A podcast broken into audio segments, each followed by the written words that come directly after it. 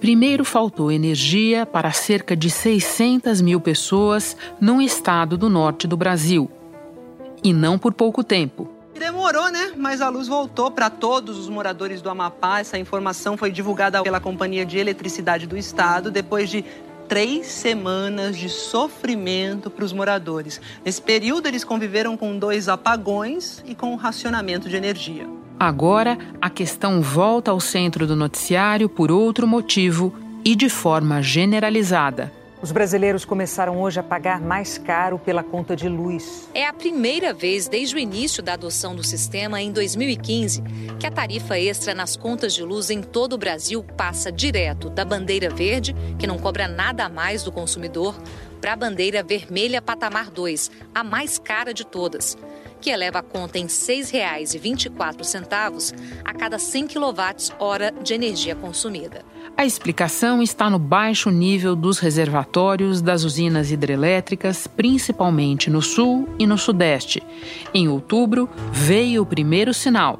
O governo federal autorizou o acionamento de usinas termoelétricas e a importação de energia para preservar os reservatórios de água das hidrelétricas. A preocupação do governo é com os reservatórios da região sul. O nível dos principais reservatórios da região está em menos de 30% da capacidade. E aí, segundo o ANS, neste ano tivemos o pior mês de outubro em 90 anos na capacidade das hidrelétricas de gerarem energia, por causa justamente da baixa quantidade de água nos reservatórios. E nesta semana, a Agência Nacional de Energia Elétrica decidiu pelo aumento da tarifa. A decisão da ANEL pegou os consumidores de surpresa. Em maio, a agência anunciou que iria manter a bandeira verde até o dia 31 de dezembro para aliviar a conta de luz dos consumidores durante a pandemia e ajudar o setor elétrico presidente Jair Bolsonaro, ele comentou sobre a conta de luz mais cara. Defendeu a adoção da bandeira vermelha na tarifa ao ver uma crítica em uma rede social. Uma pessoa escreveu, abre aspas, conta de luz vai aumentar? Obrigado, presidente. Fecha aspas. E o presidente respondeu, abre aspas, as represas estão em níveis baixíssimos. Se nada fizermos, poderemos ter apagões no período de chuvas, que deveria começar em outubro, ainda não veio. Iniciamos também campanha contra o desperdício, fecha aspas. Da redação do G1, eu sou Renata Loprete e o assunto hoje é luz mais cara em plena pandemia. Os gargalos da matriz energética brasileira e o que esperar em 2021. Neste episódio, eu recebo o economista Fernando Camargo, sócio-diretor da LCA Consultores, especialista em infraestrutura. E antes, converso com o repórter Bruno Fávaro, da afiliada da TV Globo em Curitiba, que fez uma série de reportagens especiais sobre os impactos da maior estiagem já registrada no Paraná. Quinta-feira, 3 de dezembro.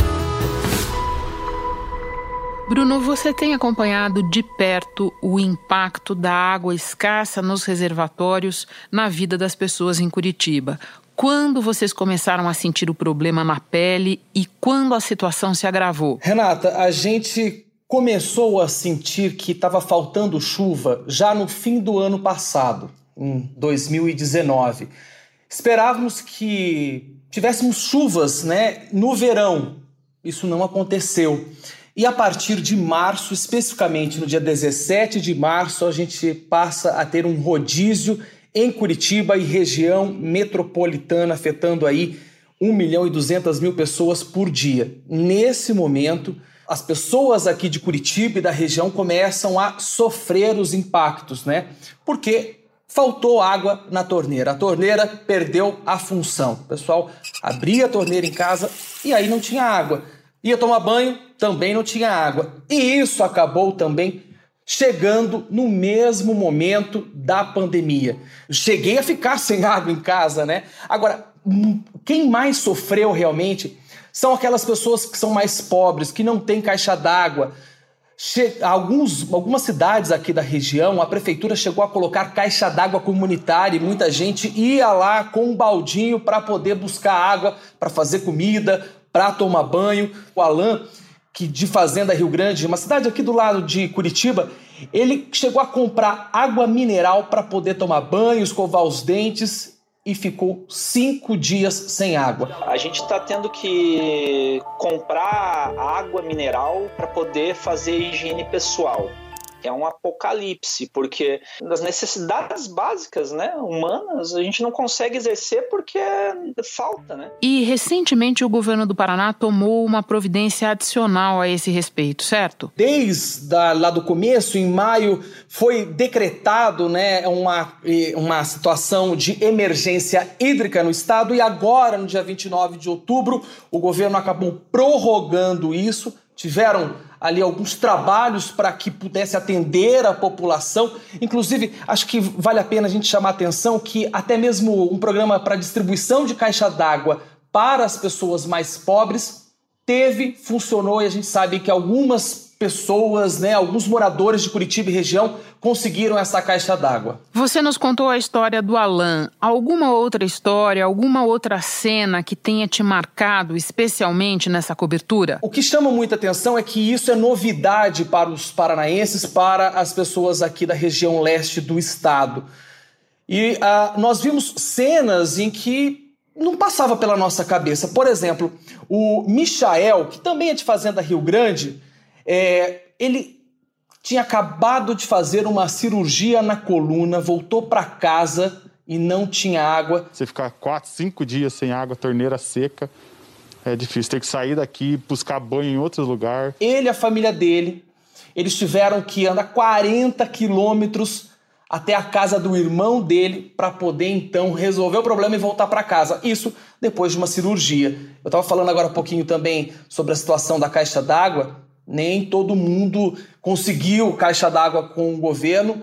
E eu conversei com uma senhora, Roseli, que é de Campo Magro também, aqui na região de Curitiba.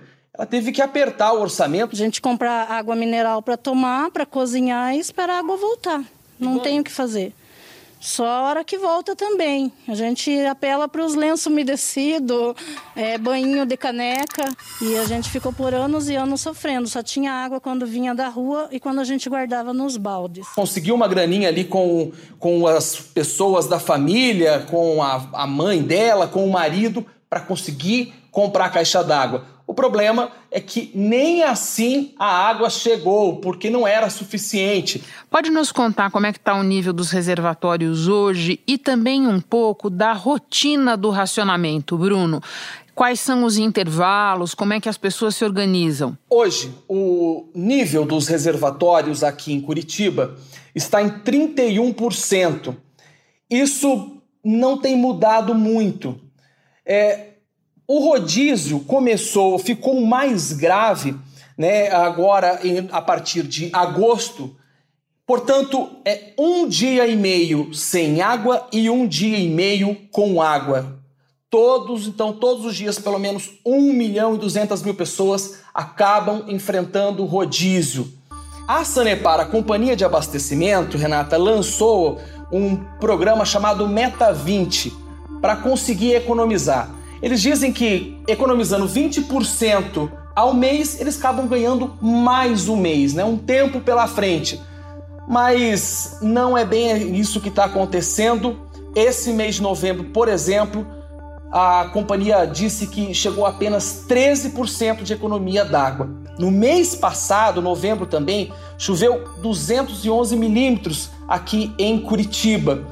E aí a gente vê que a chuva acaba apagando a lembrança da seca.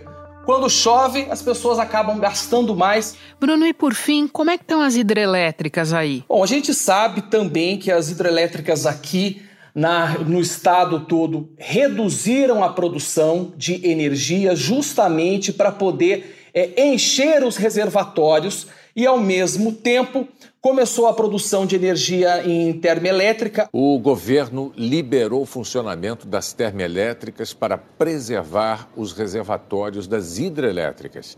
As concessionárias também vão poder importar energia da Argentina e do Uruguai. A maior preocupação é com os reservatórios da região sul do Brasil, que podem chegar ao verão com nível muito baixo. Aqui em Araucária, na região metropolitana de Curitiba, tem também uma termoelétrica que está produzindo mais energia e aí a gente sabe que isso vai para o bolso do consumidor. Claro que também vale lembrar que a energia produzida aqui no Paraná e em todos os outros estados, segundo a ANEEL, é, é uma, um sistema integrado, né? Então não significa que a energia produzida aqui fica aqui. Mas é, e nós também não tivemos nenhum tipo de problema, né? Como desabastecimento de energia, ficamos, tivemos apagão. Não, não tivemos. Mas sabemos que a produção de energia das hidrelétricas estão mais baixas e isso vai afetar já o bolso do consumidor. Bruno, eu agora vou conversar com o economista Fernando Camargo, mas antes te agradeço por todas as informações. Boa sorte para você, para os moradores de Curitiba e região metropolitana, que tudo se resolva o mais rapidamente possível, porque já demorou muito, né, Bruno? Muito obrigado, Renata, pelo convite. Estar aqui com você no assunto é um prazer. E a gente espera que venha chuva.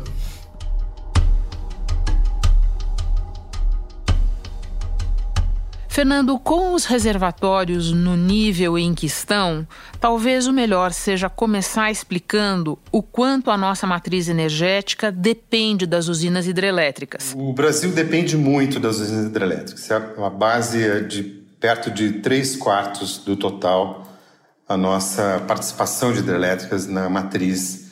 Então, portanto, é ainda muito relevante. Em outubro, o órgão responsável autorizou o acionamento das termoelétricas para garantir o fornecimento de energia. Só que a energia gerada pelas térmicas é, entre outros problemas, mais cara. Você pode nos explicar por quê e nos dar uma comparação dos preços? Térmica, de fato, é mais cara. Se a gente pega, por exemplo, no último relatório do INS de operação para essa semana, de dezembro, é possível ver ali que o, o INS, que é o Operador Nacional do Sistema, já está botando em operação algumas usinas bastante caras. Então, para dar um exemplo, uma usina que foi está eh, sendo despachada agora, a GNL, que é um gás natural liquefeito, gás natural, é, a 323 reais o megawatt-hora. É, essa é uma usina, ainda está num patamar médio de preço. O INS já tem permitido o despacho de usinas que custam 670 reais o megawatt-hora, é, a óleo, ainda mais caras. E proximamente, se uh, os reservatórios continuam caindo, as próximas usinas serão ainda mais caras. 760, tem usinas a diesel acima de 1.200, 1.600 reais o megawatt-hora porque são combustíveis fósseis que já têm uma precificação bem acima de outros combustíveis ou de outras fontes que não custam né, para gerar energia. É, e além disso, ainda tem um custo de transporte associado. Fernando, uma pergunta que muita gente se faz: nós não teríamos como suprir a queda da oferta das hidrelétricas com formas de energia mais limpa, como a eólica e a solar, mais baratas que as térmicas também? Sem dúvida, o Brasil vem fazendo isso. A expansão do parque eólico, principalmente no Nordeste, nos últimos anos, tem sido expressiva. E os ventos já são a segunda fonte de energia do país, ficando atrás somente das hidrelétricas. O que se colhe é a energia gerada pelos parques eólicos. 85% deles estão na região Nordeste. No dia 21 de junho, a geração eólica chegou a 10 mil megawatts, energia suficiente para abastecer todo o Nordeste só com os ventos por um dia inteiro. Essa energia tem sido contratada a um preço bem mais competitivo é, comparado a esses que a gente se referiu agora, é, a eólica tem despachado a um valor abaixo de 100 reais o megawatt-hora, é, tem sido nos últimos leilões no ACR contratada a um valor ainda abaixo disso, abaixo de 80 reais o megawatt-hora. Então, é, a gente tem usado bastante essa energia. São é, basicamente a forma de oferta de energia que passa pelas distribuidoras aqui em São Paulo pela Eletropaulo, pela CPFL, elas contratam essas energias em leilão e repassam essa energia para os seus consumidores, entre aspas, cativos. Né? São os consumidores que ainda é, contratam energia por esse, por esse mercado. Esse esses parques, a relevância deles na matriz vem aumentando nos últimos anos. Hoje é da ordem de uh, eh, 8 a uh, perto de 10, na verdade, gigawatts disponíveis de, de energia eólica. É, então vem crescendo aos poucos. A expectativa da associação do setor é aumentar em 11% a capacidade de geração este ano em todo o país. Mas ainda não é suficiente para atender uh, situações em que a hidrelétrica, que é a mais relevante na, na, na, operação do sistema, quando ela deixa de ser capaz de oferecer a energia que a gente precisa para atender a nossa demanda.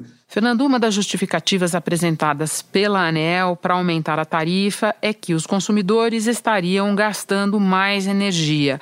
Faz sentido? Em parte. Eh, esse ano foi um ano extremamente difícil e atípico. Houve, desde o anúncio da pandemia, uma redução relevante da demanda, nos meses de abril, sobretudo, e em maio também, e houve, na sequência, uma retomada da demanda do consumo, principalmente por parte das residências, mas também por parte das indústrias, do setor industrial e o setor comercial, que retomaram os patamares eh, anteriores à pandemia. Gráficos do operador nacional mostram que o consumo começou a aumentar em setembro, puxado principalmente pelas residências e a indústria. Mas no agregado do consumo brasileiro como um todo, o consumo ainda está abaixo do ano passado. E se espera que 2020 feche em torno de 1 a 1,5% abaixo de 2019. Ou seja, embora seja verdade que eh, o Brasil tem experimentado uma recuperação da sua demanda por energia elétrica, eh, não é esse o principal motivo, dado que vai fechar o ano ainda abaixo de 2019. Ah, as razões principais para esse momento delicado da oferta de energia têm a ver com a oferta, principalmente e um certo receio de que esse ritmo de retomada das atividades permaneça acelerada eh, e num ritmo eh, bastante dinâmico por, pelos meses seguintes.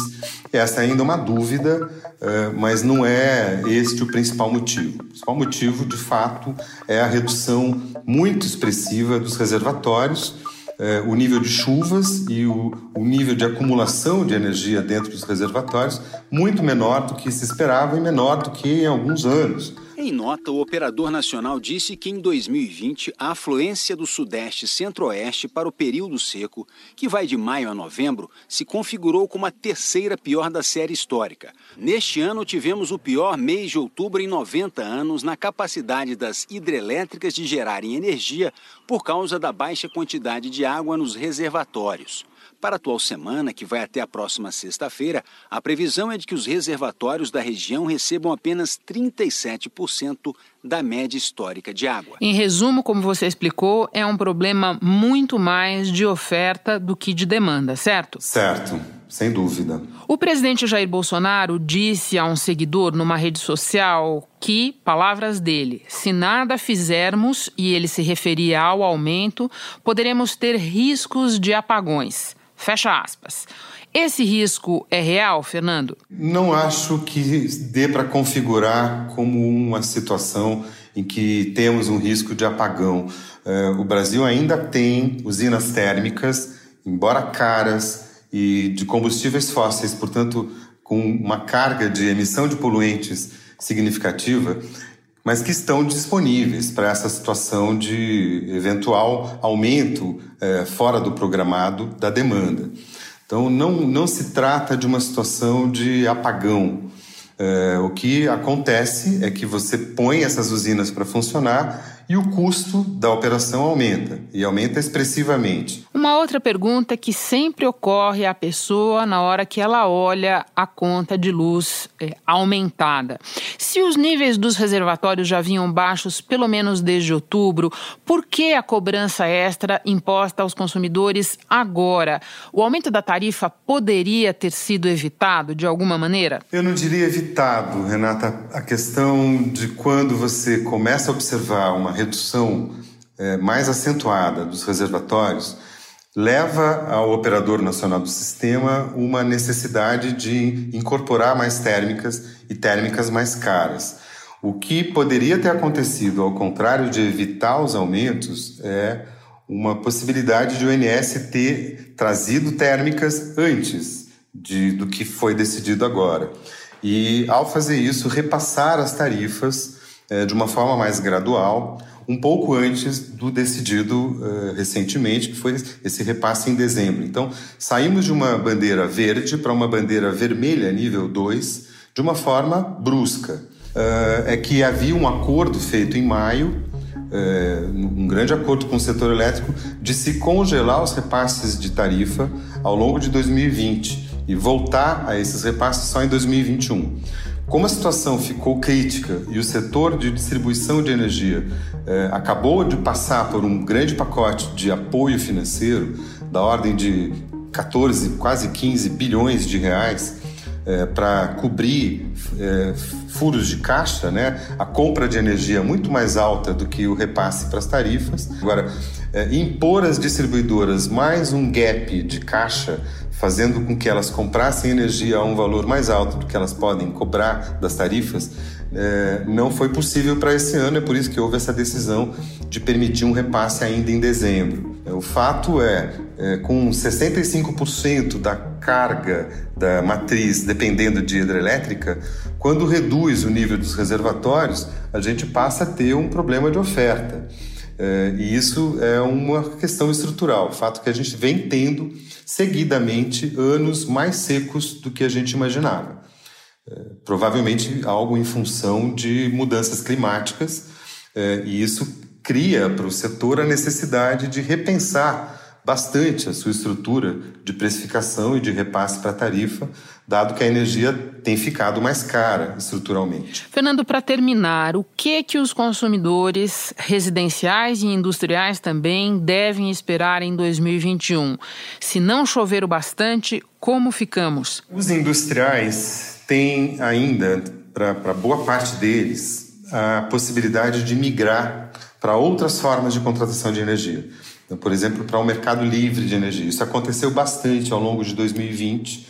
É, grosso modo, o mercado como um todo era atendido em cerca de 25% pelo mercado livre é, no começo do, do, do ano. E isso aumentou para perto de 30%, 31% do total é, do atendimento do, da energia. É, essa migração permite pagar menos pela energia e pagar uma energia de forma mais flexível. Para as residências e para o comércio de baixa tensão, essa alternativa não existe. Por enquanto, o setor vem debatendo isso, uma forma de abrir o mercado crescentemente para o mercado livre. É, isso é tema de um, um projeto de lei em negociação no Congresso, mas ainda não é possível, portanto, os consumidores residenciais e de comércio, serviços de baixa tensão, é, provavelmente terão que arcar com custos mais altos nas suas contas de energia no ano que vem. Fernando, obrigada pelas informações todas, por nos preparar para essa dura realidade. É melhor já estar sabendo. Bom trabalho para você aí. Muito obrigado. Desde o início deste ano, o consumidor pode optar por um modelo alternativo de cobrança de energia elétrica, a tarifa branca. Com ela, o valor da energia varia de acordo com o horário de consumo. A energia consumida fora do horário de pico, que é no final da tarde e início da noite, tem tarifa menor. Mas atenção, se você costuma consumir muita energia justamente nesse horário, a sua conta pode acabar ficando mais cara com a tarifa branca. Então, antes de aderir ao modelo, vale a pena reparar primeiro nos seus hábitos. Preços e faixas de horário são definidos pelas distribuidoras, então podem variar em diferentes partes do Brasil. Este foi o assunto podcast diário disponível no G1, no Spotify, Apple Podcasts, Google Podcasts, Castbox, Deezer, na Amazon Music. Nas plataformas digitais de áudio você pode seguir a gente e assim não perder nenhum episódio. Eu sou Renata Loprete e fico por aqui. Até o próximo assunto.